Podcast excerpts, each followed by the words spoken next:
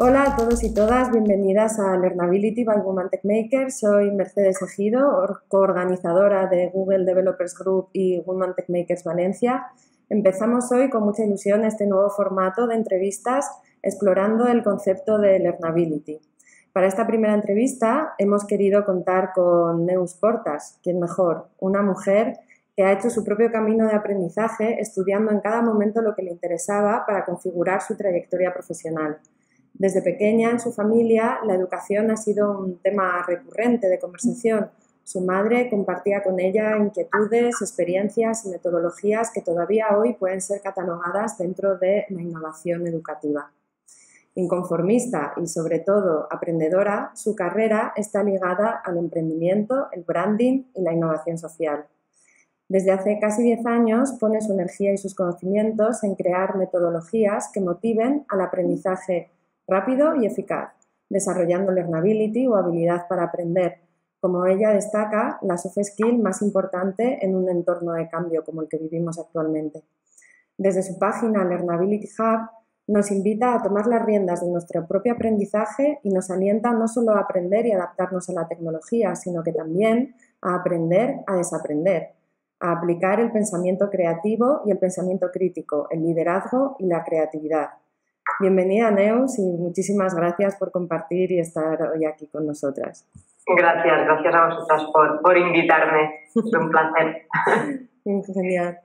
¿Cómo descubriste el concepto de Learnability y qué es lo que te apasiona de él? Bueno, eh, yo supongo lo, lo, descubrí, pues bueno, como, como soy de devorar libros, artículos y buscar eh, por todos lados, ¿no? Lo que, lo que hay, lo que se está moviendo. Em, lo descubrí hace tiempo en, bueno, en revistas, en diferentes medios americanos, eh, que ahí ya se estaba empezando a hablar de esto, y me di cuenta que era algo que yo venía haciendo de siempre, pero que no sabía que se llamaba así.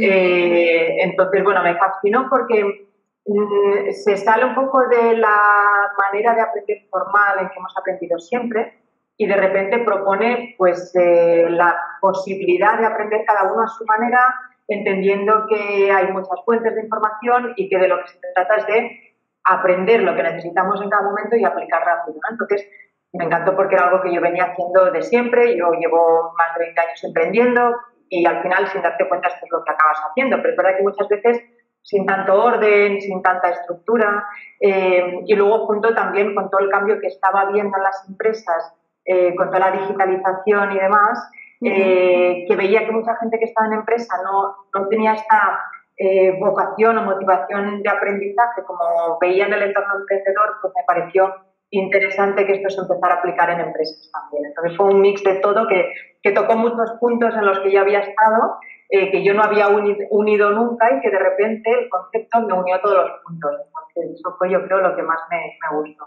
es, es, es, genial cuando de repente las cosas se conectan, ¿no? Sí, es que además se conectan siempre mirando para atrás.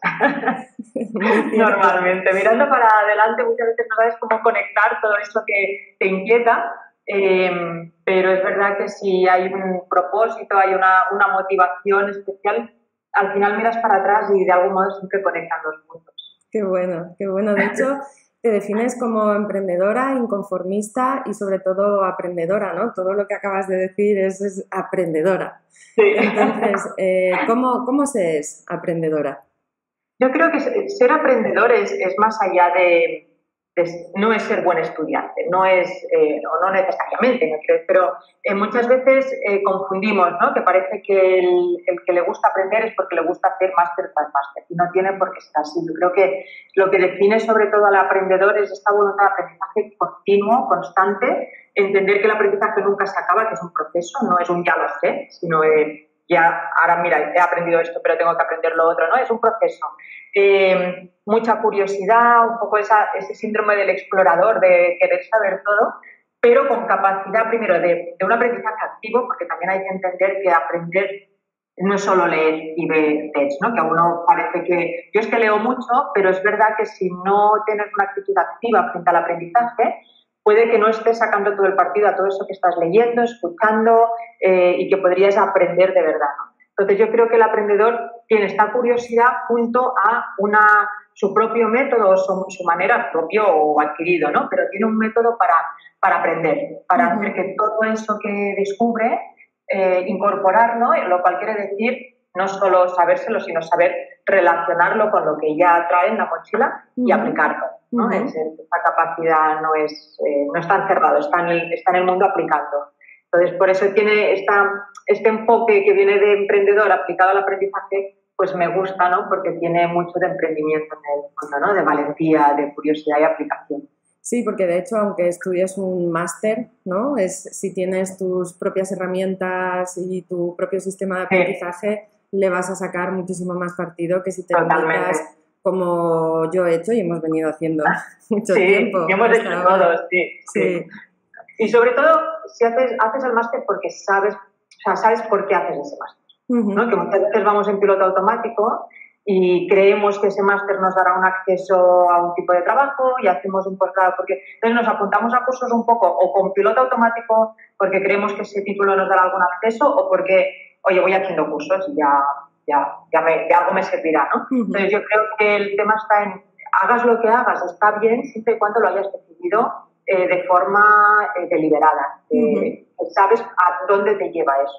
Vale. Y tienes un objetivo y sabes por qué estás haciendo ese máster y no otro, y por qué un máster y no tres cursos online, ¿no? Sobre todo esto. Y, y, por ejemplo, tu, tu, metodología, ¿no? Me imagino que tiene que, o sea, tiene, tiene que ver mucho con esto, que la conozco.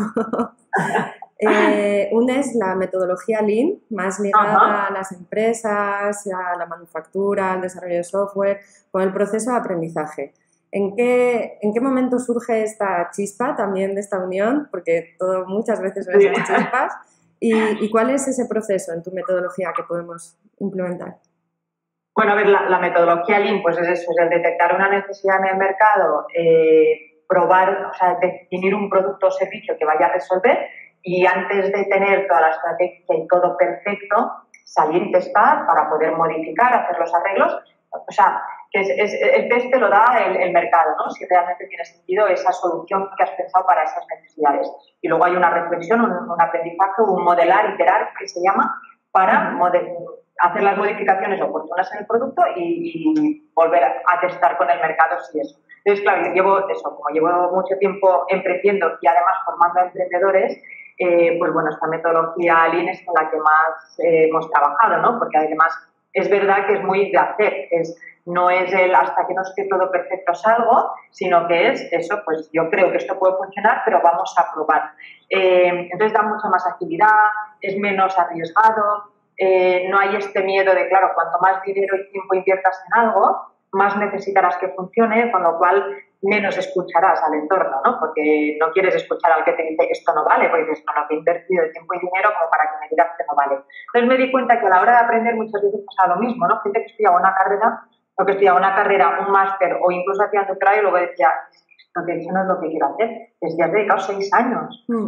Eh, junto a ese tema de, no, no, yo no, no, hago un cambio profesional o no me lanzo en este sector porque todavía no sé. Gente que se, se pasaba horas, hay años y años aprendiendo sin atreverse a salir, a dar el paso, a cambiar, por ese miedo a todavía no me lo sé, porque no están, además es que hemos crecido con esto, no, no es culpa de nadie, es que hemos crecido con esta idea de hasta que no te lo sabes perfecto no, no vas al examen o no, o no te atreves a aplicarlo, ¿no?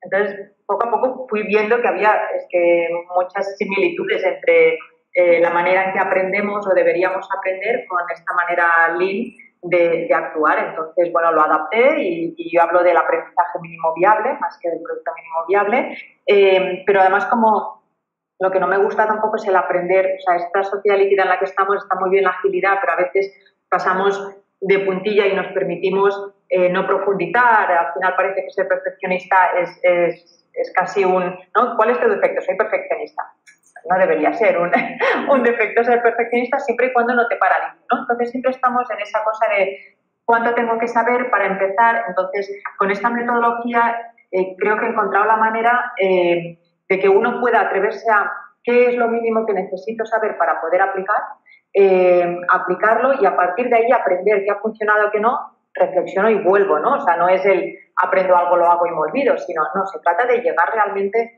a la excelencia máxima que podamos y hacer las cosas lo mejor posible, pero que esto no nos paralice, saber que ya volveremos, ya iremos mejorando, pero la manera de mejorar y saber que tienes que mejorar está viendo y haciéndolo. Entonces, bueno, tiene, tiene una mezcla entre la agilidad y el rigor, ¿no? Por eso siempre digo de aprender con rigor y aplicar cuanto antes, porque creo que no debería estar reñida una cosa con la otra. Totalmente, porque es la manera, como dices, en la que validas que ese, aprendizaje lo tienes, lo tienes incorporado o, que tienes que incorporar estas pequeñas cosas más para poder... Claro. Porque muchas veces ¿no? no nos sentimos seguras o tranquilas de, de qué es lo que sabemos para empezar a buscar un trabajo o cosas así. Entonces, Exacto. Y, muchas veces, y esto está demostrado que mujeres pasa especialmente, ¿no? que en formación solemos destacar, pero luego a medida que avanzamos en la empresa eh, nos eh, autovaloramos mucho peor que los hombres. Eh, entonces creo que cuando empiezas a aplicar y empiezas a pensar sobre lo que sabes realmente, bueno, te puede quitar este síndrome del impostor que, hombres y mujeres tienen, pero sí que está demostrado que las mujeres tenemos mucho más. Entonces yo creo que cuando una se enfrenta a lo que sabe y lo tiene que aplicar, se da cuenta de que sabe mucho más de lo que cree.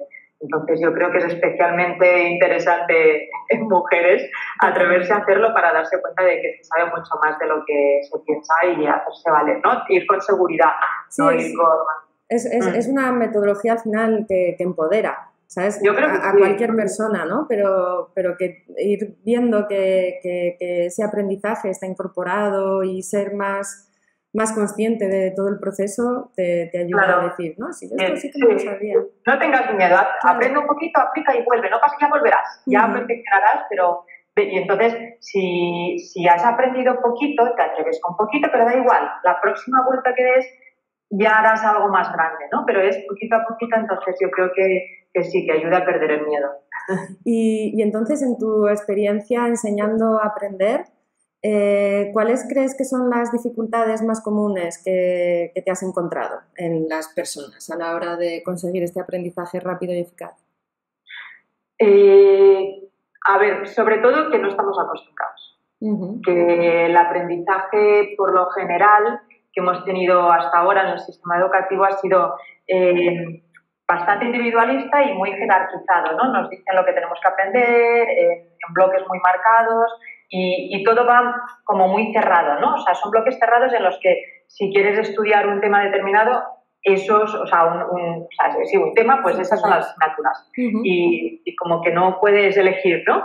Eh, y a lo mejor hay cosas que querrías más de eso y otras que te sobran, que realmente no lo necesitas. Entonces, claro, de repente esa cosa de hazte tu programa, puedes aprender lo que quieras, pero fíjate los objetivos, cuesta mucho porque esto es otra de las cosas. Normalmente hemos aprendido en función de lo que se me da bien, lo que me gusta aprender, no lo que quiero hacer, ¿no? O sea, no hemos aprendido en base a qué objetivos tengo profesionales, ¿no? Eh, o que profesionales o, personales, es que yo quiero, no sé, aportar mi, mi, mi, gran talento al mundo y ayudar a, puede ser algo pues más de ONG, o, pero al menos saber qué quiero hacer y a partir de ahí definir qué tengo que aprender para llegar ahí.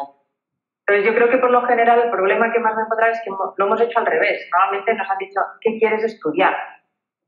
¿No? Entonces, ¿qué quiero estudiar? Pues porque se me da bien, porque tiene salidas, porque es fácil, porque no sé qué hacer. Entonces, pero no estamos acostumbrados a, pararnos y decir, ¿qué quiero?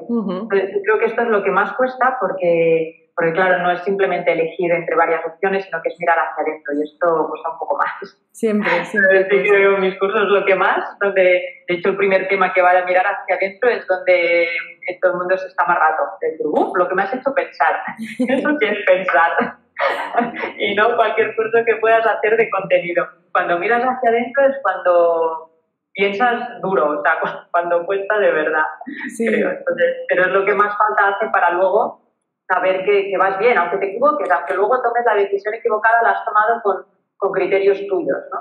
y, porque al final el saber qué, qué, es lo que quieres es también vas a tener ahí como una fuente de motivación brutal, ¿no? Totalmente, totalmente. Si sabes dónde te tiene que llevar, aunque luego sea complicado el camino, o sea, por ejemplo, siempre digo medicina, que es una de las carreras más vocacionales. Eh, uno estudia medicina porque quiere ser médico y lo tiene clarísimo, Y yo creo que por eso aguantan la carrera, el turismo y el MIR y todo, pero están, eh, como es tan vocacional y realmente eso es lo que quieren, aguantan el trayecto, ¿no? Eh, de otra manera, si estudias encima porque no sé qué hacer, imagínate, ¿no? Sí. o sea, no sé si se aguantaría. Entonces, eso con, con, carreras normalmente así muy difíciles suelen ser como un camino algo muy motivacional y, y sí, esto ayuda mucho a, a, bueno, a la resiliencia, a aplicar una mentalidad de crecimiento desde otro lugar. Y, y ahora que hablas de carreras, de medicina, vocación y demás, a la hora de aprender, eh, ¿crees que hay una, alguna diferencia entre el aprendizaje de materias técnicas, científico-técnicas o materias de humanidades? Bueno, pues yo creo que entre, entre humanidades y, aprendizaje más científico-técnico, aparte de que cada, cada vez debería ir más, más unido ¿no? El, y estar más sé esto de ciencias o letras, cada vez debería, eh, debería irse fusionando más. Eh, pero sí creo que en, en, las, en aprendizaje más científico-técnico es más un proceso, eh, es más secuencial probablemente en la mayoría de los casos, mientras que en las humanidades, digamos que no es tan secuencial, es más, da más vueltas porque hay que aplicar más un pensamiento más crítico, el reflexionar desde otro lugar, entender que hay diferentes visiones y opciones ¿no? en, en un tema científico-técnico bueno, puede haber luego cierto debate, pero normalmente el debate viene de un tema más ético o más, ¿no? De, cuando le metemos el tema más de humanidades. Pero para que algo funcione es, A, B, C y funciona, ¿no? No hay mucha discusión eh, a cómo se programa algo, pero eh, en las humanidades sí, hay muchas visiones, hay muchos planteamientos, entonces exige más debate, más confrontación de ideas y creo que ahí está la diferencia, ¿no? Que a lo mejor tienes que enfrentarte más a cómo piensas, eh, aplicar mucha empatía para entender otras visiones. Entonces, seguramente hay un, hay, un, hay un proceso más personal, yo creo, en las humanidades que al final va de esto, ¿no? de entender al ser humano. Entonces, eh, exige pensar desde otro lugar. de hecho, la, la, inteligencia artificial, por ejemplo, ¿no? ahora hay un debate enorme de, cómo la ética, cómo, cuánto es necesario es que la ética entre, entre ahí. Claro, por eso yo creo que debe ir cada vez más fusionado, ¿no? Porque se dice eso de que un científico hace algo porque se puede hacer. Yo luego no sé qué, pero lo puedo hacer y mola ver que se puede y quiero ver cómo hacerlo para que esto suceda. Pero claro, hay que aplicar mucho pensamiento ético antes, ¿no? Entonces, creo que no debería hacer falta que esté el científico por un lado y el filósofo o el experto en ética por otro. Deberían ser perfiles eh, que estén pues eh, híbridos, ¿no? En, que una persona tenga los dos, los dos perfiles me parece mucho más enriquecedor, que a medida que el científico avance también vaya aplicando el pensamiento ético, que no tenga que venirle a alguien de fuera a decir, oye, esto... De hecho, por ejemplo, ahora en el mundo del desarrollo y la programación, lo que se está buscando son programadores que se impliquen en producto, porque, porque es una manera de que a ti te dicen, bueno, tienes que hacer esta tarea Vale, y si la haces como un robot, decir, bueno, a mí me dicen que esta, haga esta tarea, pues pum, pum, pum, escribo el código y pasamos a otra, ¿no? No estás aportando realmente el valor. Cuando sí que conoces al usuario, te implicas, tienes esa empatía, puedes llegar a decir a tu product manager, oye, que, que, realmente esto que estamos haciendo, quizás si lo hacemos de esta otra manera y al final en equipo, pues claro. Eh, terminas aportando desde ese, desde ese, desde ese lado. Claro, y, claro. Y cada vez yo creo que está todo más, más mezclado, como dices. Cada vez más, sí. De hecho, yo vi un reportaje al, al responsable del tema de la computación cuántica en Google, que además es español, y me gustó su perfil. Había estudiado física, había estudiado informática y filosofía. Entonces, es un perfil interesantísimo, ¿no? Porque y él decía que quería entender la parte más eh, humana, ¿no? El, hacerse preguntas desde otro lugar, pues claro, te permite que según tú vas haciendo lo que sabes que se puede técnicamente, también vas aplicando eh, un tema ético, pero también el entender muy bien al que lo va a recibir, ¿no? Porque al final esto, todo lo que se desarrolla al final es para personas. Eh, con lo cual, cuanto más entiendas al receptor, más enriquecedor va a ser lo que desarrolles. y, y en cuanto a la aplicación, ¿no? Digamos que, la, aplicación de las cosas más técnicas es más palpable que, la de humanidades. Sí, ¿lo ves yo creo así? Que, o... sí. sí. Vale.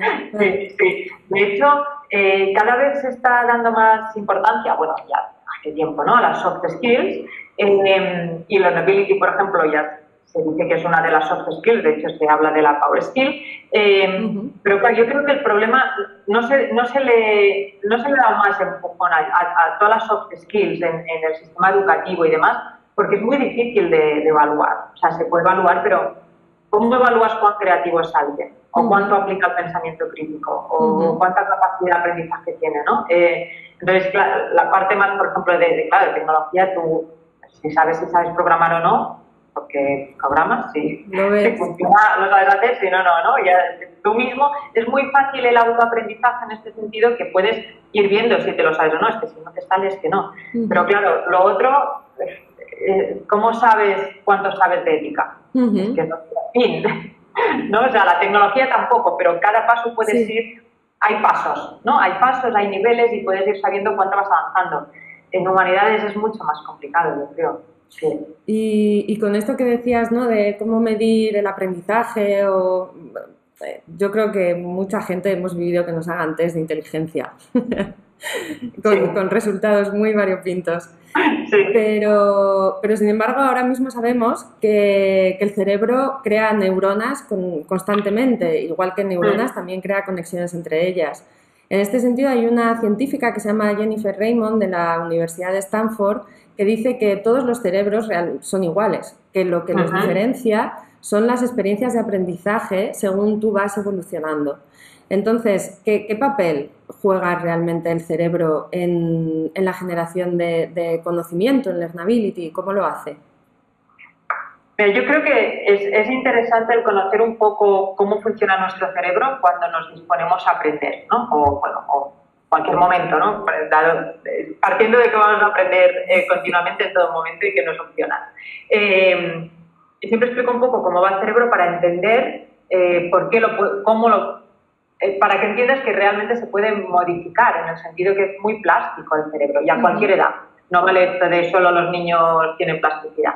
Todos, eh, lógicamente, hay momentos en que las estructuras neuronales están como no, las sinapsis están mucho más reforzadas y cuesta más desaprender, por ejemplo. ¿no? El, algo que llevamos mucho tiempo haciendo de una manera nos cuesta mucho cambiarlo porque nuestro sistema y nuestro cerebro automatiza. Nuestro cerebro es un experto del ahorro. Entonces, eh, busca continuamente automatizar energía. Entonces, quiere saber en todo momento que eso va a servir para algo y que tiene sentido guardarlo. Si no, como no cabe. ¿no? Entonces, eh, ¿Esto qué quiere decir? Que si nosotros al cerebro le damos una información una vez, eh, no hay motivación, no hay emoción, con lo cual estamos diciendo al cerebro, en realidad me importa poco esto, y el cerebro dice, tienes poco interés en esto, con lo cual vamos a ver para qué guardarlo. Si encima solo se lo dices una vez, uh -huh. no lo repites, no, no repasas ese contenido, eh, no lo vinculas con otro contenido que tienes ahí guardado, de nuevo te va a decir, ¿para qué lo quieres si lo has usado una vez? ¿no? Entonces, en este sentido, por ejemplo, el, el, repetir la información, volver a repasar esa información y eso, buscar siempre relaciones, es como hacer pequeños puentes con información que tenemos en esa galería de conocimiento en nuestro cerebro, ¿no? Entonces, en el momento en que lanzas un ancla a ese contenido que ya tenemos, ya está un poco más agarrado ahí para que se quede. Si encima lo aplicamos, al final el cerebro, eso de saber por saber, le da muy igual. O sea, no quiere, el cerebro está pensado para sobrevivir. Entonces, ¿para qué quieres guardar? Eh, entonces, empieza a guardar cuando lo usas. Porque, ah, bueno, vale, lo vas a necesitar. Entonces, para el cerebro es importante si lo usas, si no, no. ¿no? Uh -huh. Es como estas cosas que tenemos el trastero de si no lo he usado tres años, ya lo puedo tirar. Sí. El cerebro hace lo mismo, de si no lo has usado, ¿para qué tengo que guardarlo? Tengo poco sitio en el trastero entonces lo tira, es que no lo, no, no lo almacena. ¿no? Entonces, entender esto es importante eso para, para ver la importancia de, de, relacionar conocimientos, de aplicar un aprendizaje activo, de cuando incorporamos un conocimiento nuevo, los famosos mapas, mapas mentales que nos permiten relacionar eso que estamos incorporando con otro conocimiento que tenemos. En el fondo lo que estamos haciendo es crear esas conexiones al cerebro. El aplicarlo también está haciendo que el cerebro le dé importancia a todo eso. Y luego entender por qué el desaprender nos cuesta tanto, ¿no? Eh, entender que aprender no es solo almacenar contenido, sino que es también incorporar valores, creencias, métodos, procesos, todo eso es aprender, ¿no? No es solo memorizar. Uh -huh. Igual que desaprender es desincorporar métodos, procesos, creencias. Entonces, no se trata de olvidar conocimientos, sino de plantearse maneras en que hemos hecho las cosas Y claro, ¿qué pasa? Que nuestro cerebro cuando lo hemos dicho, esto se hace así, así, así, cuando de repente le decimos, oye, que igual hay otra manera de hacerlo, te dice, no me líes, que yo esto ya lo tengo ahí encapsuladito en una caja y, y, además con un acceso directo. Y yo sé que cuando necesito hacer esto, tengo muy claro dónde está. Si ahora me deshaces esto y me lo descompones, voy a tener que buscar otra caja y hasta que te crees un acceso directo nuevo, tarda un rato. Entonces, por eso nos cuesta, nos da pereza, porque es con lo rápido que voy yo a esto. ¿no? Entonces, luego surge eso de, es que siempre lo hemos hecho así. Es que si así funciona, ¿para qué voy a cambiar? Y es normal, es que es nuestro cerebro que hace eso. Cuando entendemos que es nuestro cerebro, pero que el entorno nos está diciendo que igual eso ya no te funciona para las necesidades nuevas, porque ojo, es si funciona, tira de eso. O sea, no, no se trata de ir desmontando el trastero, que cuesta mucho montarlo. Pero si, si, al menos cuando algo ya no nos está funcionando, que puede ser que sea algo que nos funcionara en, en el pasado, pero que ahora ya no, porque hay nuevos métodos, hay nuevos sistemas, hay nuevas maneras de hacer las cosas más rápidas, ¿no? Es, por ejemplo, lo del teclado. El query, el, el que sea así el teclado, es por las máquinas de escribir, para que no se atascaran las... Eh, si abres con ordenador, ¿qué sentido tiene el query? Pero claro, ya nos hemos acostumbrado, pero realmente los teclados que se basan en, en la manera de escribir en ordenador, escribes mucho más rápido, pero claro, al cabo de unos meses. Claro, Porque requiere que práctica. Te acostumbrado y dices, uff, yo ahora ya me he acostumbrado a esto y voy... Entonces cualquiera se pone a desaprender, aunque luego con el otro. Entonces es entender que da pereza, pero que merece la pena si, si no nos está permitiendo ir al ritmo del, del entorno. ¿no? Uh -huh. Es un tema rápido, yo creo. Por el Entonces, entender, entender, el cerebro, me, lo básico, ¿eh? tampoco hay que ser neurocientífico, pero entender esto nos ayuda cuando nos da pereza decir, ah, es por esto, venga, me tengo que sobreponer, mi cerebro está haciendo lo que le toca, pero yo tengo que forzarle a cambiar y tirar. Claro, además hay, hay, hay, técnicas que, claro. que, se pueden aplicar y entonces en el momento en el que detectas, ah, vale, es el cerebro diciendo esto. Claro. ¿Dónde está la técnica, no? Y aplicas... Ya está, sí, sí, totalmente. Y, y, pasando un poco al tema de mentalidad de crecimiento, que, que, ya he visto que has dicho cosas, ¿no? Hay cosas que se pueden incluir ahí. Es mi favorito también. Sí. Y lo que pasa es que cuéntanos un poco para que todos sepamos que, a qué nos referimos con mentalidad de crecimiento. Vale. ¿Qué es? La, sí, la mentalidad de crecimiento lo estableció Carol Dweck, que es una psicóloga. Eh, que, que, bueno, lleva años eh, estudiando el poder de las creencias en nuestro comportamiento. Entonces se dio cuenta de que eh, cuando la gente que tiene una mentalidad fija eh, es la que parte de que naces con una inteligencia y, y es inalterable, ¿no? que eres de una manera u otra y eso no se puede cambiar. ¿no? Entonces, ¿qué pasa? Cuando alguien tiene esta mentalidad fija, claro, si tú sientes que, eh, tan, o sea, es malo tanto si sientes que eres muy inteligente como mm, no tanto, ¿eh? Porque claro, ¿qué pasa? Cuando alguien creía que era muy inteligente, decía, yo soy inteligente, ya tengo la etiqueta, ahora ya, ¿no? Lo de coge fama y échate a dormir, no sé a qué, sí. equivoque y piensen que no soy tan inteligente. ¿no? Uh -huh. eh, porque además si alguien me demuestra que no lo soy tanto, me quedo en no lo soy tanto, porque ya esto es, es inalterable. Igual que el que se sentía un poco más tonto, por decirlo así, decía, nunca llegaré ahí, ¿para qué esforzarme si nunca podré? Entonces hizo una prueba en un instituto de Chicago, pues de estas historias de institutos a las afueras de las ciudades, con, chavales eh, con problemas en casa, con muy, malas, muy malos resultados académicos y demás. Y entonces lo que hicieron la prueba fue a los chavales que iban peor, en vez de ponerles suspenso, les ponían no yet. ¿No? Él todavía no. Y vieron que esto cambiaba radicalmente su manera de actuar, porque de repente ya no era un suspenso de tú eres de los que suspenden, no hay nada que hacer, sino fue de un de momento no, pero si te esfuerzas podrás. Uh -huh. Bueno, a partir de ahí esos chavales progresaron, se esforzaron, se motivaron. Entonces vieron que cuando se tiene mentalidad de crecimiento, que hay gente que la tiene más desarrollada o menos, pero se puede fomentar, o sea, todos la podemos desarrollar, todos venimos con una mentalidad con un sistema que fomenta mucho la mentalidad fija, con lo cual todos tenemos un poco de mentalidad fija, no pasa nada, no hay que culpabilizarse, pero entender que podemos potenciar esa capacidad mentalidad de crecimiento, que es el entender que, que, no, que con lo que vienes es un punto de partida, uh -huh. pero que a partir de ahí puedes conseguir lo que tú te propongas en función de lo que te esfuerces. Entonces esto te lleva a, bueno, voy a exportar más, ¿no? Lógicamente, pues yo por más que me proponga ser un Mozart no lo seré. Pero, oye, si, si me propongo eh, aprender a, bueno, yo piano toco, pero no sé, el violín, ¿no? Que no toco, eh, me propongo tocar el violín, no llegaré a ser Mozart, pero desde luego que si me propongo aprender, eh, aprenderé mucho más que si digo, va, como no voy a ser Mozart, ya no me pongo, ¿no? Ya ni lo intento. luego entender eso, ¿no? Que el aprendizaje está en el proceso, no es el tengo que llegar a ser Mozart. Es como, bueno, no, tú inténtalo, tú estudia violín y donde llegues, oye, bienvenido sea, ¿no? Eh, entonces esto hace que no te enfoques tanto en el, en el resultado, sino en el proceso. Y esto, que parece como muy simple, a lo que lleva es, si tú estás en el proceso y entiendes que el proceso es parte del aprendizaje, pedirás feedback, porque es como, ¿cómo lo estoy haciendo? ¿Qué te parece? Porque sabes que con eso aprendes y que estás en proceso de aprender y que esto es continuo y nunca se acaba.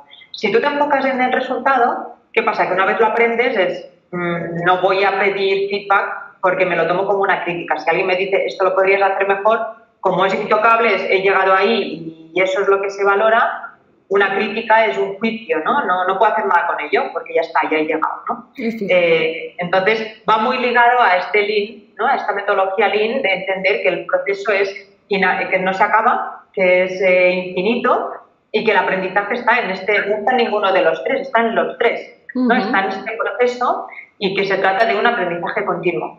Entonces va muy, muy ligado y cuando uno se da cuenta que si no estás hoy, estarás mañana, esfuérzate, no pasa, ¿sabes? no, no, dejarte empequeñecer por, por comentarios, por críticas, sino tomarlo como, ¿por qué no te gusta? ¿Qué es lo que he hecho mal? Cuando lo tomas desde ahí, lo recibes, casi te gusta eh, recibir feedback para aprender, ¿no? Exacto. Eh, lo que pasa es que no es fácil, ¿no? Porque toda la vida nos han dado notas que son juicios al final es este, si suspendiste eres malo, si sacabas sobresaliente eres muy bueno, ¿no? Eh, entonces, claro, pero no había feedback, no te decían, has suspendido, eh, podrías hacer esto para mejorar. Exacto, sí. no nos han enseñado a recibir feedback como una herramienta de aprendizaje, ¿no? Sino que el feedback era un juicio. Entonces, bueno, cuesta un poco, pero es muy gratificante cuando lo haces. Sin duda, sin, duda. Además, eh, lo que dices que... Mm, o sea, lo que decíamos antes del cerebro, que al final lo que nos diferencia no es nada innato, o sea, no es que nadie tenga nada innato, sino que son esas experiencias de aprendizaje. Si tú te abres a esas experiencias de aprendizaje con, esta mentalidad de crecimiento, pues, pues la verdad es que todas estas cosas que estamos hablando a mí me encantan porque hacen como un mix explosivo de, aprendizaje. Mm. Sí, sí, sí, es lo que dices. Y es verdad que a lo mejor eh, de, de entrada sí que hay gente con más facilidad para unas cosas o para otras, lo que te digo, ¿no? Que, mm. eh, pero es el que esto no te frene, es decir, bueno, pues eh, a lo mejor te va a costar un poco más conseguirlo, pero no pasa nada, no es el, como yo no tengo talento para esto, no lo hago, ¿por qué no? Si te gusta, hazlo, ¿no? Y, no, no, todo el mundo tiene que ser súper experto en todo, pero se mm. trata de dejarte llevar por lo que, o sea, que, que no eh, eh, deseches algo que te motiva porque crees que no vas a poder ser el mejor, porque crees que no es lo tuyo, porque crees que no es lo mío, ¿no? Bueno, pues haz que sea lo tuyo, ¿no? Exacto. Sí, sí, sí, ser consciente de, todo lo que acabas de decir y, motivación y ganas. Totalmente. motivación es lo más importante en el proceso.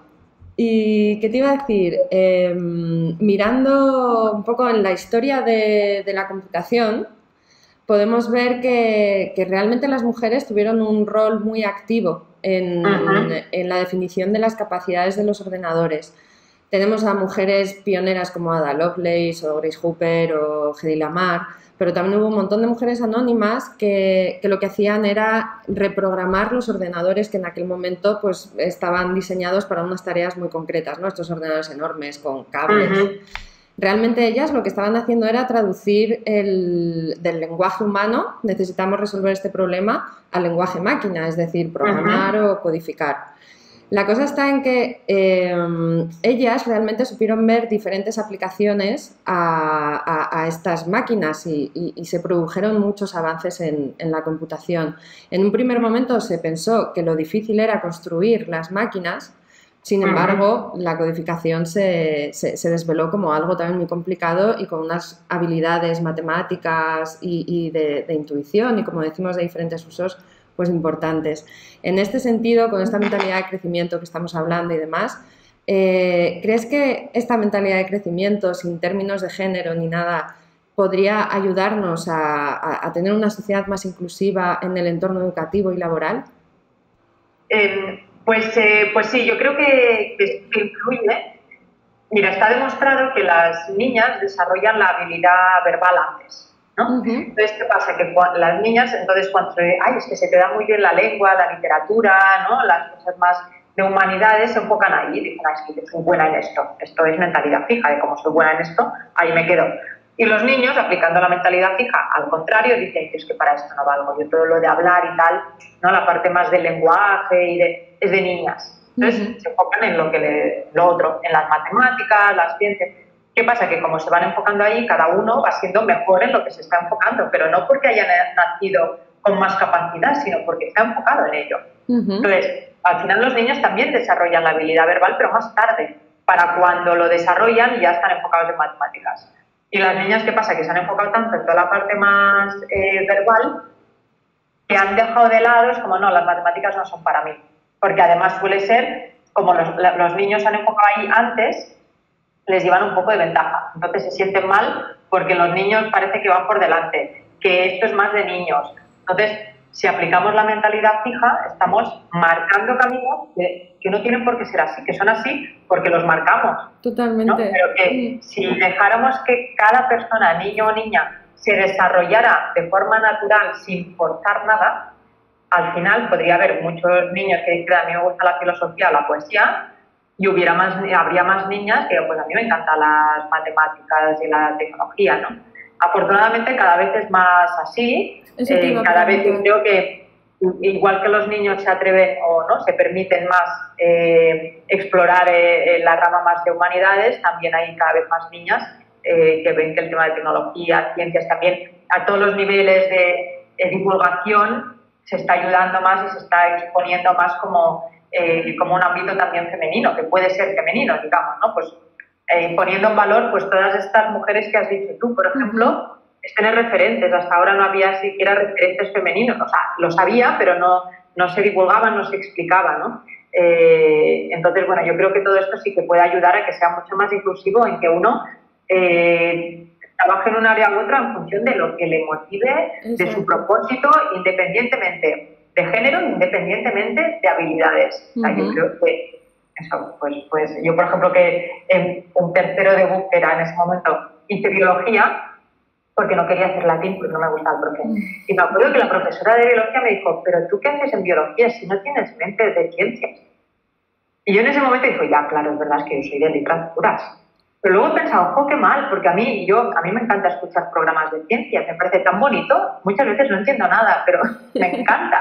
Suena muy bien, muy bonito, muy, eh, me gusta la idea, ¿no? Luego me, me, cuesta bajar, pero es que no estudiar nunca ahí. Y eso es que igual me hubiese gustado, igual que cuando me he metido en temas de programación, me ha gustado, a mí me gusta programar, me gusta poder sacar mi. Lo que pasa es que nunca he ido más allá, pero, pero ¿por qué no? Y, lo puedes además entender que lo puedes aprender en cualquier momento y a mí me encantan todas las iniciativas que hay para promover la programación en mujeres, incluso ahora que hay tantas salidas en esta, en esta área, decir, da igual de dónde vengas, da igual lo que hayas estudiado, puedes aprender programación. Eso me parece fantástico y, sobre todo porque aprender a hacerlo, eh, aprender a desarrollar una habilidad tan diferente de lo que hemos desarrollado hasta ahora también nos, nos motiva y nos empodera, ¿no? Que, termino, pero me parece bastante gráfico. Entonces, sí, yo creo que, sin duda hay que aplicar la mentalidad de crecimiento en todo momento, desde pequeños y hasta... Y, hasta el final. Toda la vida, vamos, hasta el final. Totalmente, totalmente. Y mm, ya para ir acabando, eh, existe alguna relación directa entre learnability y empleabilidad? Porque, a ver, empleabilidad, o sea, learnability eh, se ha traducido incluso como empleabilidad, ¿no? Empleabilidad para mí es una palabra muy extraña. Sí, es, rara, empleabilidad. Eh, sobre todo, bueno, primero porque el entorno laboral no siempre va de que encuentres un empleo. También puedes montar tu proyecto, puedes puede ser empresa o puede ser mm, trabajando por tu cuenta, ¿no? Pero sí, empleo a mí me, queda raro el término ya, ¿eh? Mm. Pero, pero bueno, es verdad que igualmente learnability, eh, estrictamente, o sea, si, si coges, descompones el término, es habilidad para aprender. Entonces, puede ser para aprender lo que te dé la gana y hacer lo que quieras con ello, ¿no? Pero es verdad que en muchos sitios la definición está en la capacidad de aprendizaje continuo para permanecer empleable. Okay. Entonces, yo creo que el término en sí no, no, no, no hay nada en learnability, en learnability, habilidad de aprendizaje, que nos haga pensar. Ahí no, yo no he encontrado la, eh, la palabra emplea, em, empleo, empleabilidad ahí dentro, ¿no? Pero es verdad que cada vez más las empresas lo que quieren es la capacidad de aprendizaje continuo. De hecho, Satya Nadella, que es el CEO de Microsoft, yo siempre lo digo, me encanta la frase de las empresas ya no necesitan know it alls, ¿no? el, saberlo todo, sino learn it all. ¿No? Eh, también era la, vicepresidenta de recursos humanos de IBM, también decía, yo no sé qué voy a necesitar dentro de dos años, porque es que el mundo va tan rápido eh, y necesito innovar al ritmo a que avanza el mercado. Entonces, yo dentro de dos años no sé qué voy a necesitar. Entonces, contratar a alguien para lo que necesito hoy es muy cortoplacista. Yo quiero poder tener a esa persona 5 o 10 años en mi empresa, ¿no? teniendo en cuenta que que bueno, cada vez hay más rotación también porque el mismo eh, trabajador quiere cambiar y probar cosas nuevas. Pero es decir, yo no quiero, no puedo contratar a alguien para un año o dos, yo quiero a alguien que pase lo que pase en el entorno y sea lo que sea lo que tenga que hacer como empresa, sepa que esa persona podrá adaptarse, que podrá aprender rápido y entonces, claro, cada vez más las empresas piden esto, capacidad de aprendizaje constante, continuo, rápido, lo cual quiere decir aprendo y aplico, ¿no? Entonces, sí, va ligado por esto, por, lo que piden las, las, empresas. Entonces, yo supongo que por esto, al término learnability, se le ha aplicado, eh, este, ¿no? se le ha añadido la parte de empleabilidad. Vale. Totalmente, totalmente ligado.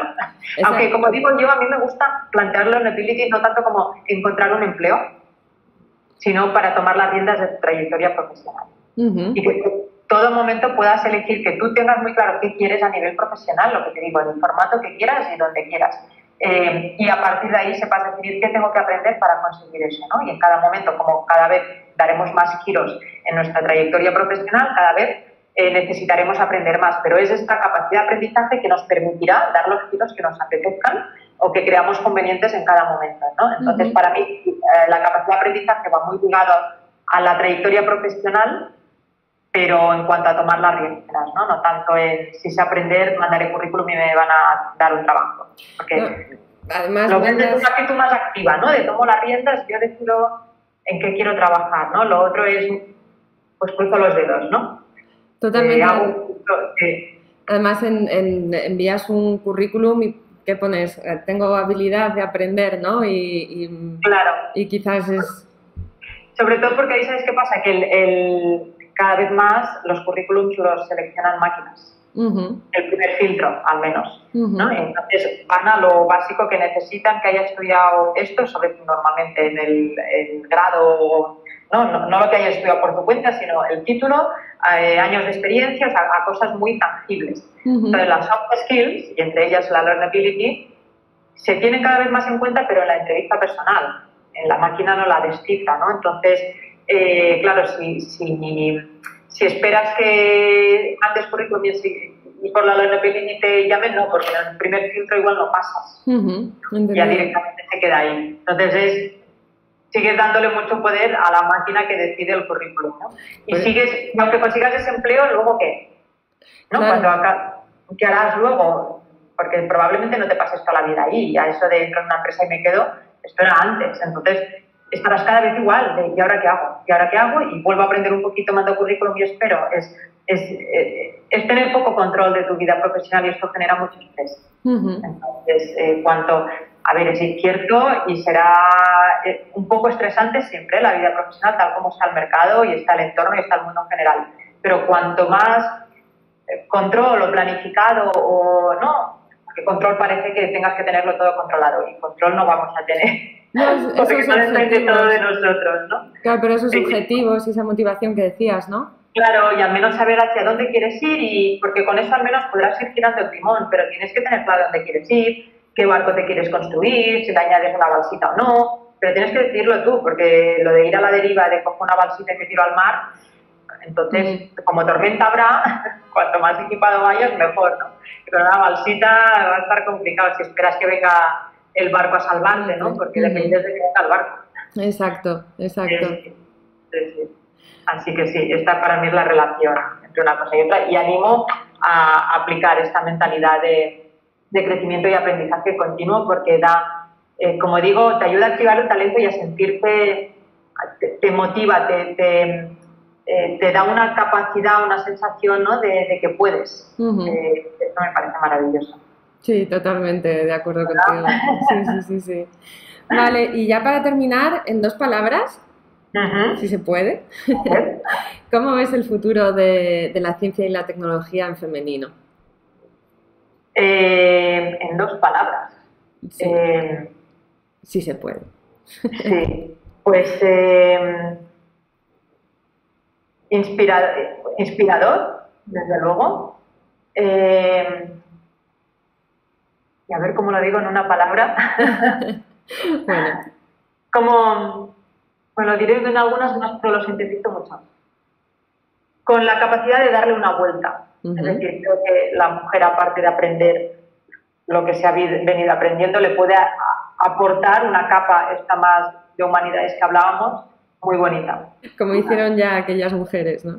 Exacto. Sí, que, que hablábamos de humanidades y tecnología, ciencias, que me parece eh, muy inspiradora y necesaria. Mira, inspiradora y necesaria, ya lo Fantástico. Qué bien. Pues, pues, hemos acabado ya, Neus. Eh, bueno. Muchísimas, he estado súper a gusto, muchísimas gracias por, por, compartir tu conocimiento y tu experiencia y pasar este rato con nosotras. Un placer, muchísimas gracias. Espero que, que sirva de inspiración a quienes ya están ahí, a las mujeres que ya están ahí, y, a las que dudan o sienten que no es para ellas. Yo aplicar mentalidad de crecimiento a todas. Maravilloso, maravilloso.